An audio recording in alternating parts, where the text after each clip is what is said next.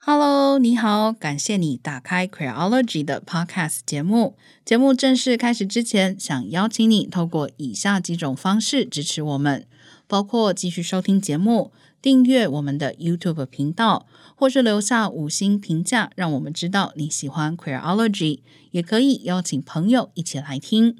如果你愿意再给我们更多一点支持，也欢迎你到 Queerology.net 点页面上的 QR 码，请我们喝杯咖啡。网址是 Q U E E R O L O G Y .net。接下来节目就要正式开始喽。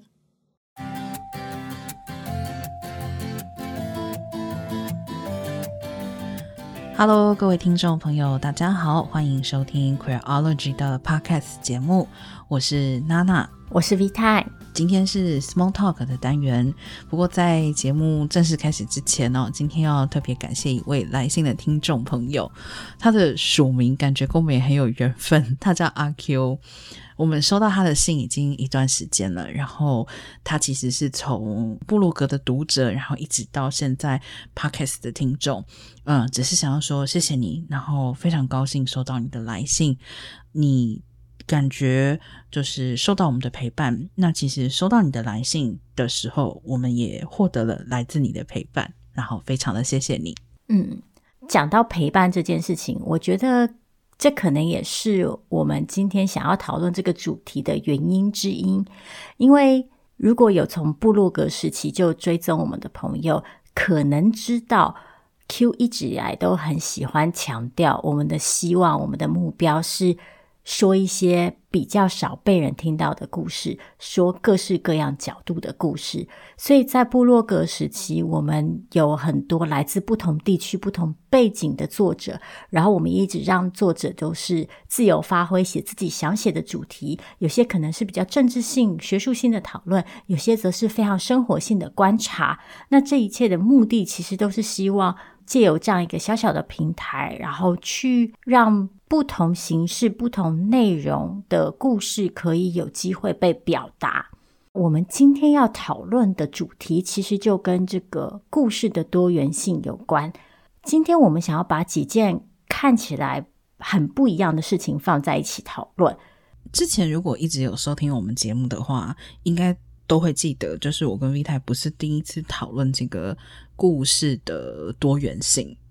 今天为什么会再次提到这个主题？可以说就是因为非常凑巧的，呃，最近连续发生了几件事情，有的是非常直观的，就是跟故事缺乏多元性是可以产生很明确连接的。那有的是，其实如果你去深入思考的话，你会发现，同样也是因为被单一的叙事主导，所以导致了这样子的，嗯，人际互动。所以今天我们想要把这几件事情放在一起，从叙事的角度来看待它。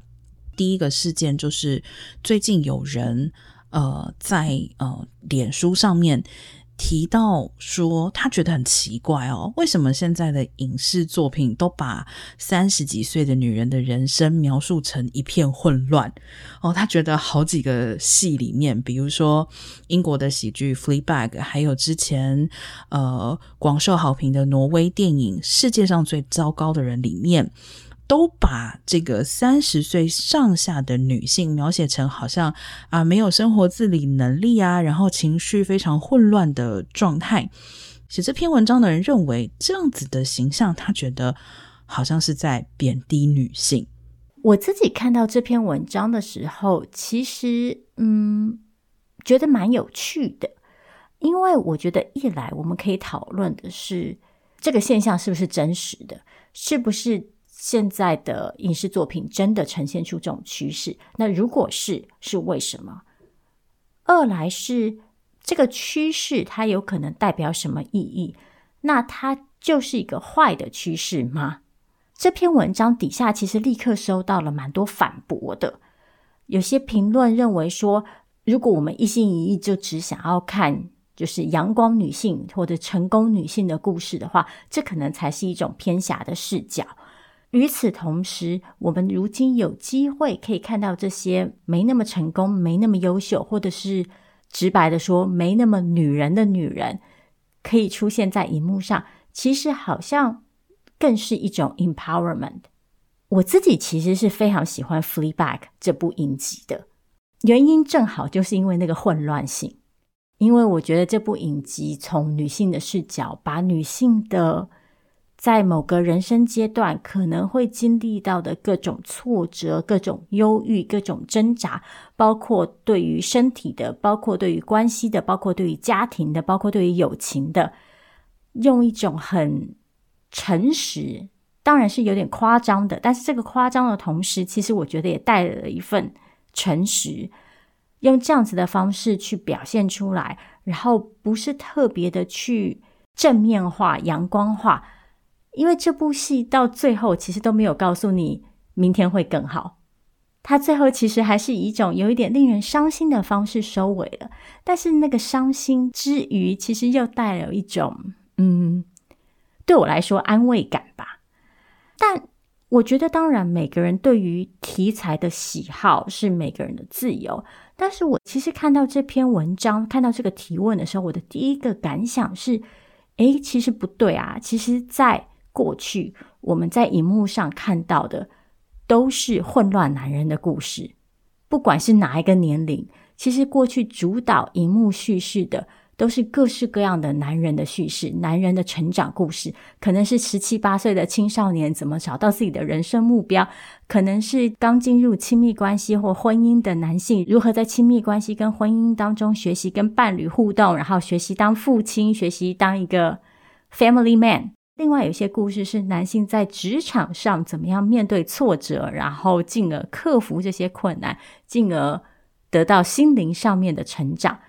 所以，其实我们如果放眼望去，在过去所谓的混乱男性的故事，然后以及这些混乱男性如何摆脱这种混乱，最后长成一个大家理想中的典型的阳刚男性，其实才是一直以来创作的主流。嗯，我觉得就像 V 太刚刚讲到的哦，就是这一篇呃脸书上面的文章提出了，我姑且称之为一种对现象的观察，所以。当这篇文章指出，他认为现在的影视作品里面，呃，倾向于去描写，呃，三十岁上下女性人生混乱一片的情况，并且认为这是贬低的时候，那我觉得其实我们要先去分辨几件事情。第一个就是他这个观察是否为真，是否现在真的有较多的影视作品。嗯，将女性的所谓的混乱的人生作为题材，这是第一个。那么第二个，就像也是像 V 太刚刚提到的，如果这个观察为真，好，确实影视业界现在出现这样的情况的话，那我觉得应该进一步要去分辨的是，为什么这样的故事增加了？这样的故事增加了，背后可能有许多的原因，包含 V 太刚刚提到的。或许就是因为过去太过的把叙事的焦点都放在男性的成长过程，过去的这种人生的经历、人生的面临挑战、如何克服，然后如何走到人生下一阶段的预设，都是放在男人身上，是关切男人的故事。那现在影视作品愿意来关切女人的故事了，所以这个不见得是一件所谓的坏事。那。确实，我觉得第三个层面就是我们需要进一步的去检视，就是这些影视作品中在描写所谓混乱女人的故事跟混乱男人的故事是一样的方式吗？就是如果以前在描写混乱男人的故事的时候是带着同理、带着体谅，那么现在这些影视作品是否也是带着同样的角度在描述一种真实的人生的挣扎？而不是透过这些故事，想要把女性放在一个受到批评的聚光灯底下。所以我的意思就是说，在看这个所谓的影视作品，或是在看待这样的一个影视作品的倾向的时候，其实应该是要分成好几个阶段来看待它的。没有错，我们可以去说啊，对，现在统计出来，你看这个十部影视作品里面有九部都是讲混乱女人的故事，你觉得这样好吗？诶，但我觉得这个问题可能本身就是有一点。太大了，就是还是需要细细的去问，为什么现在会出现这么多所谓描写混乱女人的故事呢？甚至于我可以很很坦白的讲一句话，因为它有市场。对吗？就是在过去这么长久的时间以来，整个市场、整个乐听人都喜欢看的是混乱男人的故事。但是现在渐渐的，这些故事得到了诉说，而且也被证明他们是有票房、有市场的。因为就在不久的之前，我相信大家都还曾经听过这样的一句话：为什么好莱坞的电影不喜欢把这个第一主角是一个女性的角色？他们会跟你说，因为没票房啊。因为没有人要看呐，那为什么永远都是有一个男性的第一主角，然后有一个女性的配角或是第二主角，而且并且他们要谈恋爱呢？因为过去好莱坞相信这个是票房的保证嘛。那现在如果这个故事或说这种叙事的喜好出现了转变，我认为至少在多元故事这一点上面，其实是非常的可喜可贺的。对。其实说到底啊，这个混乱女人的故事，如今能够登上荧幕，其实是花了很长时间的努力的。因为就像娜娜刚刚说的，过去这类的故事是被视为是不吸引人的、没有票房的、赚不了钱的，甚至是不道德的。其实我们如果回去看过去的影视作品，我们大概会发现，过去女人。并没有完全被影视作品排除，但是他们通常会以特定的形象出现在这些创作里。譬如说，女人可能会被放置在家庭当中，或者是女人可能必须要只有在事业有成的时候才有机会被强调，不然在其他情况下，他们可能常常就是作为一个反面，然后警惕人心的例子。然后他们的命运，他们的角色可能常常是扮演一个。工具性的角色可能是辅助男性角色的成长，或者是用来警惕其他的女性必须要符合某种特定的女性形象，然后女性义务，不然就有可能被惩罚。其实真的是一直到很后期，我们才逐渐的可以看到这种以女性为中心，然后不去强调女性一定要扮演某种父权社会所赋予的阴柔形象。这样子的故事得以出现，所以其实我们真的是花了一段时间，才有机会可以看到女性从传统的性别角色里脱离，然后如今可以当自己故事里的第一主角，然后可以不去符合某种父权社会里的特定性别想象跟角色跟义务，然后女人的故事也可以被说出来。另外一方面，也是像娜娜刚刚提到的，在过去，甚至是一直到今天，其实我们都还是可以观察到，所谓描述混乱男性跟描述混乱女性的视角跟方法是不一样的。比方说，其实有很多好莱坞的喜剧作品是以所谓的男性大概三十岁，然后刚入社会，但是可能对一切都还很陌生，然后不太熟悉人际相处的模式。然后在职场上可能也还没站稳脚步，就是所谓的 loser 形象出现的。那这样子的男性，通常他们会被包装成一种，嗯，相对可爱、相对率直、相对无辜的形象。然后我们通常就会赋予他们特定的同情，然后在观影的过程当中陪伴他们一起成长。但是相对的，很多时候所谓混乱女性的角色啊。经常会被描述成一种天生性的道德性或者是精神性的缺陷，而不被赋予这种天真跟可爱跟率直的这种宽容想象。所以，我必须承认，光是说“哎，对，混乱女人的故事也应该被看到”是不够的，因为事实上，我们也还是要去分析这个混乱的内涵到底是什么，我们怎么样去呈现。这个混乱，但与此同时，我也并不认为所有的影视作品，所有的以女性为中心的影视作品，都必然要背负着一个成就女性主义的伟大使命。我觉得，当这些故事首先得以出现，我们得以去看见，诶，其实还有这样子的模式存在，本身就是一个好的现象。在下一个阶段，我们可以再去讨论说，这些叙事以什么样的方式被打造，然后它在打造的过程当中呈现出了什么样的意识形态，对于社会的性别互动又有什么样的影响？嗯，简而言之来说，女性为主体的叙事增加的目的，其实并不是要形成新的单一叙事。就是说，不管是在这些女性主体的叙事之内。或者是放在整个大的，就是全世界生产的众多故事之中，其实女性作为主体的叙事增加，并不是因为她应该要变成唯一的主角，或者说是唯一的主旋律，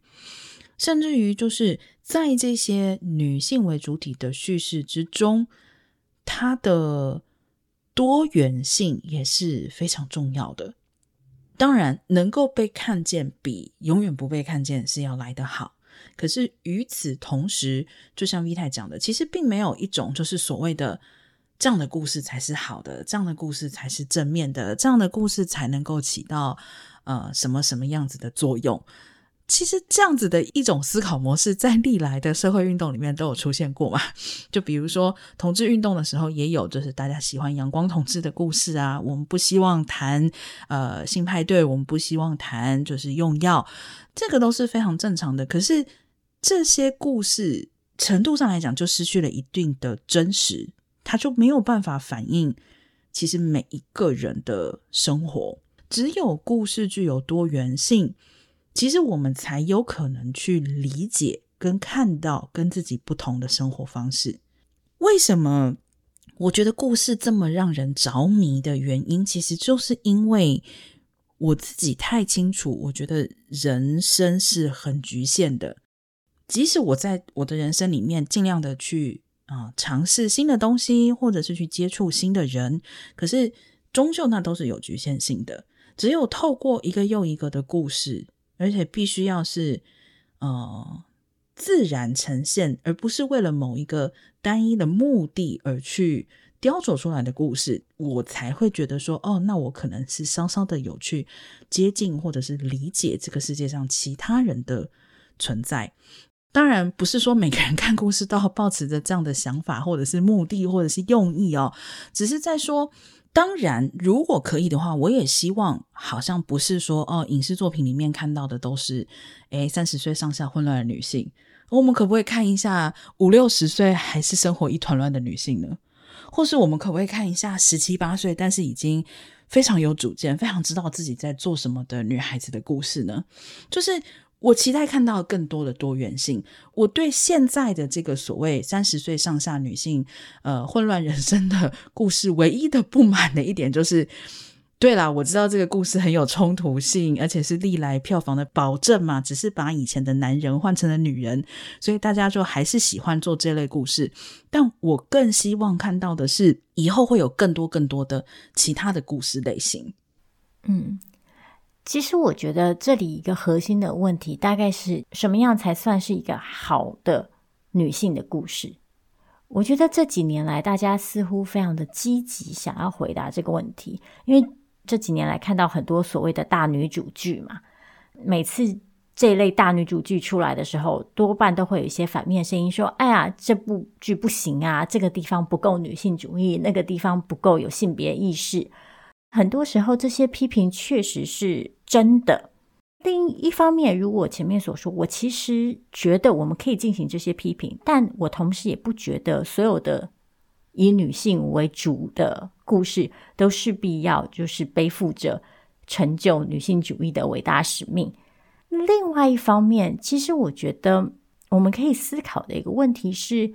什么叫做女性创作？什么叫做女性叙事？所谓的女性叙事对我们的意义是什么？我个人很喜欢的一个研究电影的中国教授戴锦华老师，他在被问到就是什么叫做女性电影的时候，他的回答一开始其实有点出乎我的意料，但是后来我觉得我可以理解他的意思，就是他说他觉得女性电影并不然是一定涉及。特定的题材或以特定的形式表达，而是他觉得有女性创作者参与其中的作品就是一个女性电影。嗯，因为他认为，尽管女性的身体并不一定保证女性的性别意识，但是在大多数的情况下，这个女性的身体经验可以在创作的过程当中被反映出来。那他觉得，这个把女性的身体经验、社会经验融入创作的过程当中，这个才是让女性电影之所以成为女性电影的关键原因之一。嗯，所以我觉得，如果从这个角度去看我们刚刚提到的问题，其实也是同样的，就是什么样才算是一个好的女性的故事？我觉得那个重点应该是这些故事有没有办法纳入女性创作者，有没有办法纳入女性的生命经验，有没有办法纳入女性的视角？嗯，如果今天女性的视角所看见的、所希望反映出来的就是某种混乱性，那也许这就是我们当代的女性的一种集体感受。那这个视角就有意义，就有价值被表达出来。嗯，我觉得 V 太讲到了一件非常有趣的事情哦，就是其实有一种可能性，就是现在。这一些女性的故事为什么好像有一种集中性？那就是因为在现在的当代以及当下，女性的叙事者就是想要讲这些故事，然后所以就会让我想到，就是那为什么，比如说过去我们不会去质疑历史上的某一些时期，就诶，你们这些时期的这些作家怎么都写这样的故事？但是在现在，我们会质疑说：“哎，为什么你们现在就是呃，影视作品都是写这样子的女性故事？”我觉得这也是一个蛮有趣的对比，因为像以美国的剧作或者说剧场界来说的话，有一个时期是所有的剧作家都在写，就是所谓失落的美国梦。那现在这个其实在，呃戏剧系里面是一个经常会被回过头去探讨的。时间点很明显，大家探讨的出发点并不是出于“哎，你们好奇怪，为什么大家都在这个时候 就是写这个 就是失落的美国梦”。所以我觉得这其实也是一个蛮有趣的观察。或许再过十年或者二十年，你就会发现，对，因为这些故事现在是长成这样，就是因为它正在反映现在当代的女性的焦虑。不过说到这个。呃，现在就是当代女性的焦虑哦。我最近觉得，其实当代的读者也非常的焦虑。对，就像刚刚娜娜讲到了，就是如果说啊，这个时代的故事类型反映出来了这个时代的某些共同价值或者是共同担忧的话，那我们下一个要讨论的话题就很有趣了。嗯，因为大家知道。我跟娜娜都是嗯 BL 文学的爱好者嘛，嗯，这两年我们在看文的过程当中，发现了一些有趣的趋势，譬如说一种趋势是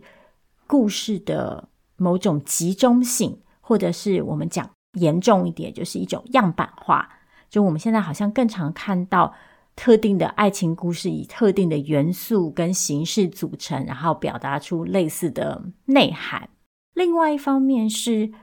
对于某些情节的排斥，也就是所谓的读者们的雷点。像娜娜刚刚说到说，当代读者好像也非常的焦虑。其实我觉得就是充分反映在这个雷点这件事情上面。就是我不知道，我自己觉得说，可能我们当代的生活真是太压缩了，所以大家在追求娱乐的过程当中，都希望追求一个比较。纯粹无负担、无压力的轻松的娱乐过程，而不愿意自己在娱乐的过程当中还要受到某些嗯意外价值观的侵扰吧。嗯，我觉得要先讲一下，就是为什么我会有这个我觉得读者好焦虑的感叹。大概就是一两周前吧，呃，在某一个呃大家讨论。BL 同人文的地方，然后看到有人抱怨说，啊、他那一天就是透过搜寻的方式，在某个地方搜出了一篇他觉得他会喜欢的文章。这篇文章开头的时候呢，其实做了一定的标示，呃，如果也看 BL 文的朋友，可能都知道，就是 BL 文里面一般会分，就是所谓的攻受。分工受的时候呢，多数的时候会在文章开头的时候，作者会去标明，就谁是攻，谁是受这件事情。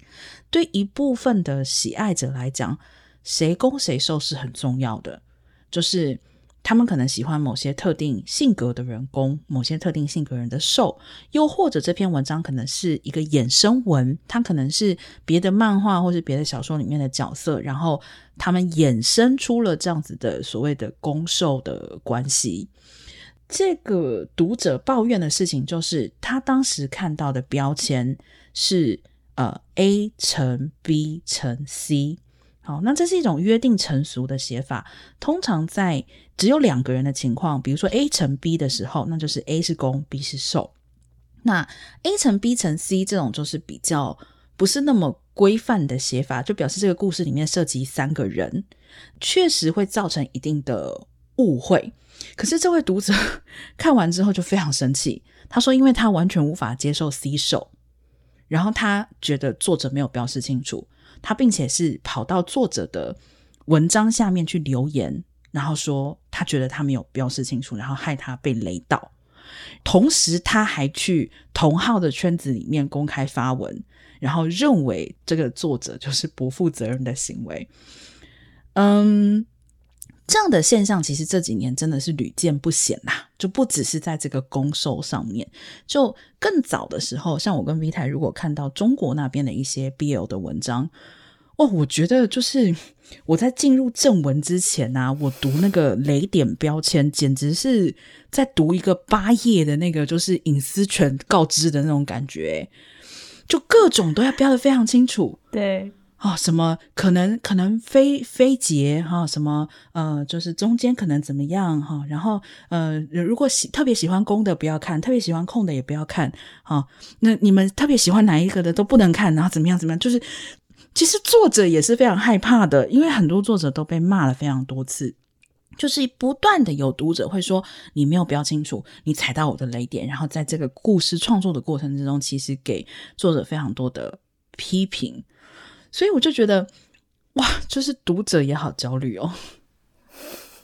其实我觉得雷点是一个有趣的事情，就是一方面我可以理解为什么有些人会想要避雷。当然，每个人在娱乐的过程当中，在观看创作的过程当中，都有自己比较喜欢的主题跟表现形式，也都有自己比较不能接受的主题。像我也有雷点。像我是不能看各种跟就是身体皮肤症状有关的恐怖电影的，那个会让我全身都不舒服。所以如果有人事先没有告诉我，然后让我不小心看到这样子的画面，我也是会很不愉快。嗯，所以我我觉得雷点是一个人之常情，想要所谓的避雷也是一个人之常情，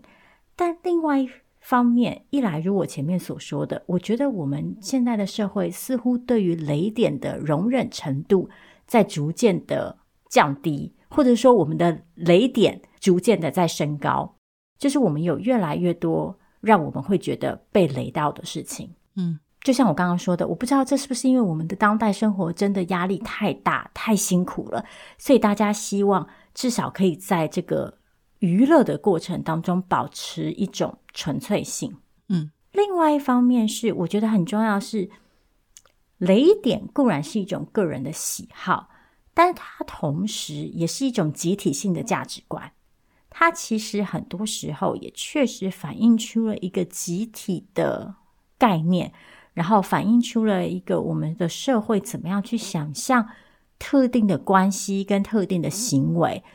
其实有的时候，这个反映出来的是一些保守的，甚至是可能是危险的价值观。嗯，像譬如说，我跟娜娜两个人都特别不能忍受的一个标签，就是所谓的双节。嗯，就是如果有看 BL 文的朋友们，可能知道这什么意思。我先说，我没有要否认，就是有人对这件事情的追求，但。这个标签确实是我自己个人不需要的，嗯，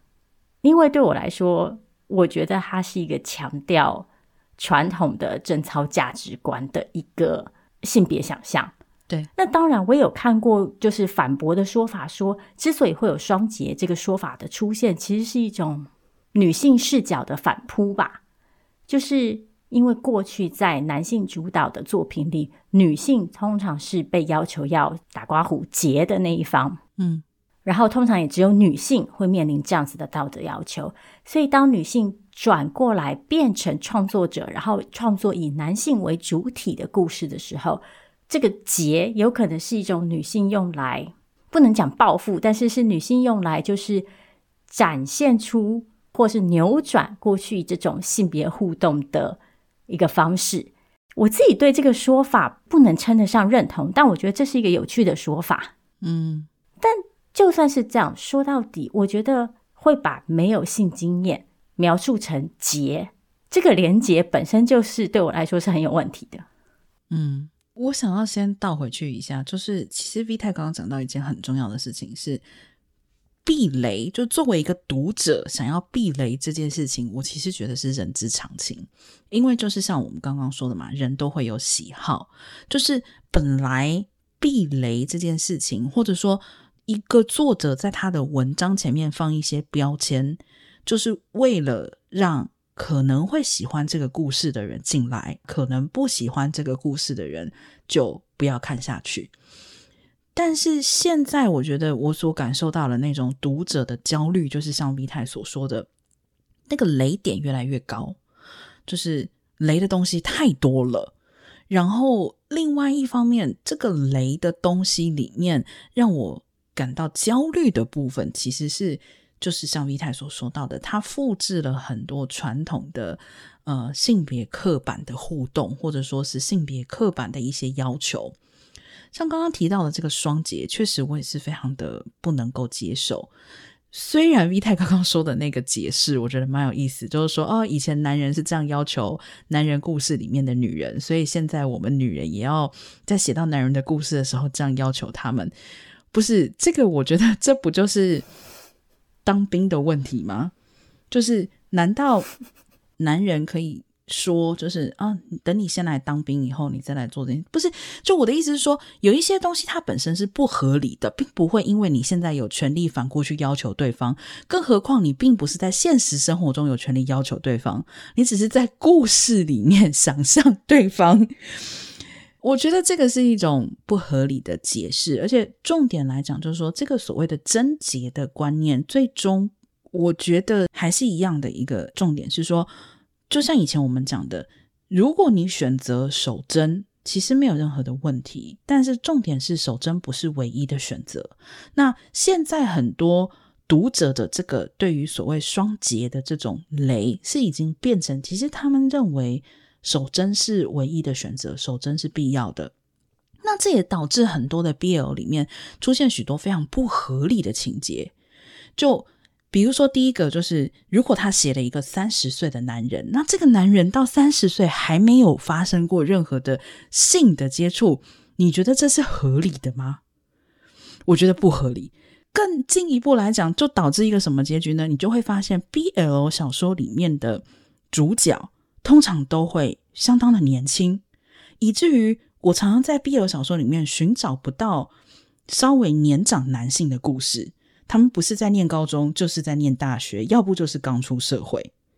然后要找到一个超过三十岁的男主角，哇，简直是有够难。对，当然，但是如果他低于三十岁，你可能就好像可以比较合理的说，哦，对，他可能到了这个年纪还没有性经验。虽然我依然觉得是不可能的事情。所以我的意思是说，让我感到无法接受的是这个角度，就为什么？贞洁变成如此重要的一件事，然后为什么呃会有这种不切实际的对于贞洁的想象？认为一个人到了十几、二十几、三十几岁的时候，甚至于都还没有过性的经验，我觉得这是很危险的。这在某一个程度上，几乎就是性解放的倒转了。嗯。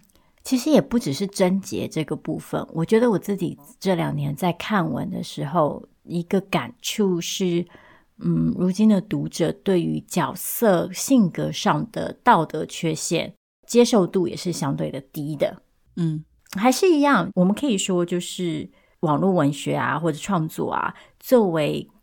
个人情感的一种投射。通常，当然我们很容易会倾向于做一种乌托邦的想象，就是我们把我们期待看见的美好、看见的善良投射在这些作品当中，然后期望借由这些作品带我们脱离现实的人生。嗯。就像很多看 BL 文章或者看言情小说的、看浪漫爱小说的朋友们，大概都不看就是所谓的 BE 结局，就是悲剧结局的，这是很多人的雷点。我自己其实也不太看，因为我个人有一个座右铭，就是人生已经如此艰辛，何苦还要为难 CP，对不对？就是我们的生活都已经过这么困难了，看小说其实就是图个乐嘛，所以。我一方面可以理解为什么我们希望在这些文学创作里打造一个完美的世界想象，但是另外一方面，我姐确实是有点担心，就是这个对于道德缺陷的容忍度的降低，是不是反映了一种我们对故事想象的局限跟缺乏，甚至进一步的是我们对于人生想象的缺乏？嗯，就是我们。是不是越来越不能够接受跟容忍和自己不一样的人生活在自己的左右？再延伸来说，这是不是跟我们的网络生活空间有很大的关系？就是我们已经太习惯在所谓的同温层生活，然后你的家人就是应该跟你有同样的喜好跟追求。然后，如果彼此有任何一点价值观上的冲突，那就可以从此分道扬镳。嗯，我自己其实觉得，这对于一个理想的公共生活来说，不是一件好事。对，其实就是像 V 太刚刚说到的，这些越来越趋同，也就是说同质性越来越高的网上的小说，其实让我很担心的一点就是。故事的单一化，叙事的单一化。那我们其实有非常多次都有讨论过单一叙事可能造成的问题。因为我大概也可以想象，可能有些人就会觉得说：“啊，这有什么？这就是故事嘛，就是啊，你看故事不就是图个爽，对不对？那你为什么要这么认真，还要去讲说啊，这个故事好单一哦，啊，如何如何？让我感到忧心的原因，是因为它这个已经是一种。就它的同质性是已经非常非常的高了。或许我们一开头讲到的那个，就是为什么现在都是三十岁呃女性人生混乱的故事。或许那位发文者也有同样的担忧，也不一定。就或许他发文其实就是希望看到更多元的故事。但对我来讲，就是在看任何故事的时候，我都希望它是多元的。一方面，我认为它更接近真实的情况。二方面就是刚刚提到的单一的叙事，它其实会造成大家想象力的线索，对彼此的可接受度其实会越来越小，然后甚至于会进一步的去强化过去性别刻板印象下面的互动。最近其实就有一个现实人生中的例子，这个话题。嗯，大概一周前吧，也是非常多的朋友都在热烈的讨论哦，因为某种程度上来讲是极为经典的一个事件。基本上就是有一对情侣，那女方希望有一个非常浪漫的求婚，男方认为他已经做到了他所有能做的，然后女方依然感觉不够浪漫，女方收下了对方买的这个钻戒，但希望。男方可以补办一个真正的刮胡、真正的浪漫的求婚仪式，然后男方对此感到非常的崩溃以及愤怒哦，非常非常多的讨论，当然就是有各种声音嘛，就是有指责这位女性的，也有认为她的要求不合理啊、不切实际啊，然后人家都已经买了这么大的钻戒给你了，就你还想要什么？哦，或者是也有人说认为，哦，男方真的是，哎，就是直男病啊，就是你怎么会觉得就是在餐厅里面，然后也没有包场，然后拿个戒指出来，这样就叫做浪漫之类的。但我其实觉得这个事件让我觉得最惊悚的一件事情，就是第一个就是你们是不是都没有沟通过你们的浪漫想象啊？你们是不是真的一心一意的就认为说浪漫只有一种可能？那这个就会让我觉得非常惊悚了，就是怎么可能浪漫只有一种可能呢？为什么会导致他们觉得浪漫只有一种可能？那我我就只能推测，因为他们从以前到现在只被灌输过一种浪漫故事，就是只有一种单一的叙事，在一直跟他们说这样是浪漫的，这样是好的，这样是你们的呃感情互动应有的方式，所以。这个事件里面让我感到比较心惊的，不是女方说了什么，男方说了什么，或是他们做了什么，而是究竟是什么导致他们走到了最后这一步。我个人所看到的就是，很明显双方 从来没有去沟通过，就是女方可能没有具体的说过到底什么叫做浪漫，男方可能也从来没有去问过。那如果这样子的话，你觉得浪漫吗？对，我其实看到这起事件的时候，第一个感受也是这样子，就是我们的社会啊，一方面非常热衷于讨论爱情跟亲密关系，但是另外一方面，我们又非常的偏好把这件事情神秘化。嗯，就我们其实不太容许大家去坦诚的讨论彼此对于亲密关系的想象到底是什么。好像一旦我们这样直白的说出来，这件事情就变成一种功利的互动，好像我们就一定要彼此揣测、彼此猜测，然后可以在没有提示的情况下，完全的揣摩到对方的心意，才是爱的表现。嗯，这其实是一种很偏狭的亲密互动想象吧。另外一方面，怎么说呢？我们其实也强调过很多次，每个人对关系的想象当然是个人的自由。但是与此同时，每次看到这类讨论的时候，我也还是会忍不住想要去问，就是为什么我们会有这样子的想象？譬如说，很多人赋予求婚仪式一个非常崇高的重要性，为什么？譬如说，我们常常会听到有人把婚礼描述成女人人生最快乐的那一天，我每次听到这句话，我都觉得好惊悚哦。就是，嗯，如果我人生的最快乐的就极致就是那样子的话，这人生还有什么盼头啊？对不对？就是这一切暗示的，其实就是我们给予这个浪漫爱，而且不是浪漫爱的内涵，是这个浪漫爱的表现形式。我们给予这件事情。极高的重要性，那这是为什么呢？这是因为我觉得我们的社会还是把浪漫爱的成就当成定位人生价值的一个工具。那这个表现的形式是一个相对客观而且相对可见的衡量标准。嗯，所以这就让我联想到最近另外一起事件，就让某些人大喊不意外，然后让某些人大喊。哎呀，爱情果然破灭了。那就是中国诗人余秀华在微博上公开她被男友家暴的事情。嗯，余秀华跟男友的爱情故事其实还蛮特别的，因为他们其实是去年年底才认识的，然后陷入热恋，然后在热恋之后，余秀华一直是非常高调的在网络上示爱。那她这个高调。结合他本人就是脑性麻痹的身份，然后包括他们是姐弟恋，这个高调引起了很多人的反弹，觉得他不知羞耻啊，觉得这一定不是真爱啊，等等等等。所以在家暴这件事情出现之后，就也有一些很恶质的评论是：哎呀，果然，你看你就是因为这样太高调了，所以才会被打。这件事情当然涉及的是家暴。但我想说的是，在某些人利用这个前置女性情欲的规范来合理化这个家暴之余，另外有一些人则会觉得他们想象中的某些爱情被打击了。我觉得撇开其他家暴啊、结构因素不谈，这说到底其实也就是还是反映了我们对于不同的人生样貌跟关系里的各种意外。其实还是非常的不熟悉，跟非常的恐惧吧。嗯，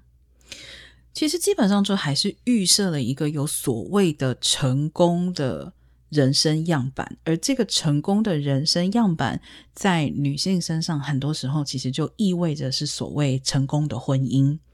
那不管你是离婚，不管你是发生家暴案件，或者是不管你是失去了你的另一半，或是失去了，比如说你在婚姻里面的小孩，那么都会被认为是失败的，就是终究。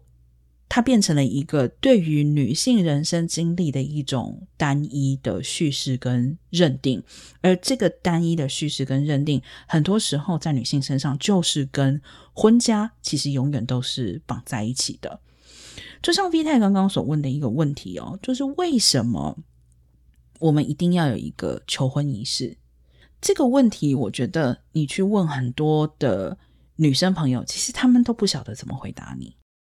我曾经有遇过女孩子，就是她花了非常多的时间在告诉我，就她对她的人生的期待是什么。她的人生的期待就是找到一个伴侣，然后规划自己的婚礼，然后跟对方结婚，然后进入家庭，然后养育小孩。我不是说这个事情本身有什么问题，而是说一个十几二十岁的女孩子，她把这个视为她人生的第一要务。为什么他会有这样子的思考方向？那我必须说，那其实就是因为他从小被灌输了一个单一的故事，就是当你长大以后，你不需要成为任何事情，或是不需要想要做任何其他的事情，你只要想着你要结婚就好了，你只要去想着你在结婚的那一天，你的典礼上面要穿一件什么样子的裙子就好了。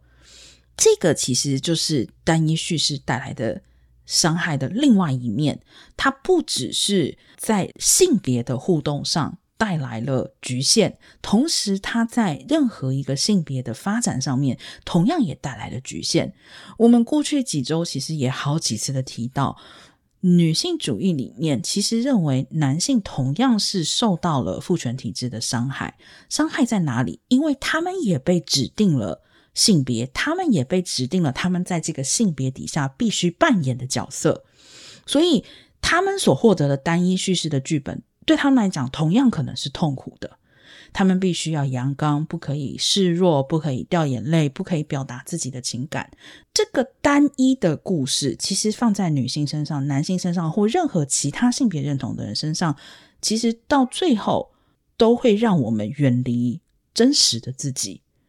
这几年确实非常流行这个口号嘛，就是做你自己，对吗？但是做你自己的第一个前提就是，我觉得我们必须要察觉到这些单一叙事对自己带来的影响。如果你一直接触到的单一叙事是，你只要去做某些事情啊，你好像就可以成为你自己。其实这个叙事本身就是危险的，不管他是叫你去结婚，还是叫你去买东西，其实都是危险的。嗯。我们今天看起来天南地北的聊了好几个完全彼此不相干的话题，但其实说到底，我们想表达大概就是，我觉得创作啊，反映出我们对于现实的想象，它可以是一种反应，也是一种投射，也是一种希望。所以，创作的多元性是重要的，但创作的多元性其实同时也是跟现实的多元性互为镜像的，嗯，一个东西。就是我们首先必须要有办法容忍现实里的多元性，这些多元性才有可能被创作反映出来嘛。那同样的，当我们去开拓创作的多元性的时候，也就有可能再回来去拓展现实的多元性。嗯，好，那我们今天这个题目就先聊到这里，我们下次再见喽，大家拜拜。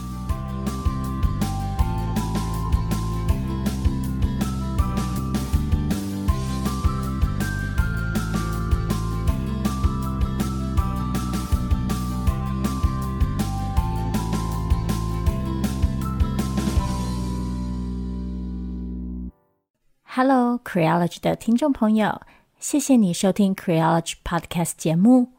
如果你喜欢我们的节目，你可以透过以下几种方式支持我们：你可以继续收听节目，并且点下订阅，或留下五星评价，让我们知道你喜欢 Creology；或是欢迎你把我们的节目分享给朋友，邀请他们一起收听。如果你愿意再给我们多一点点的支持，欢迎你前往 Creology.net 页面，点选网页上的 QR 码，请我们喝杯咖啡。Creology，谢谢你的支持，我们也会继续努力用心做出好节目。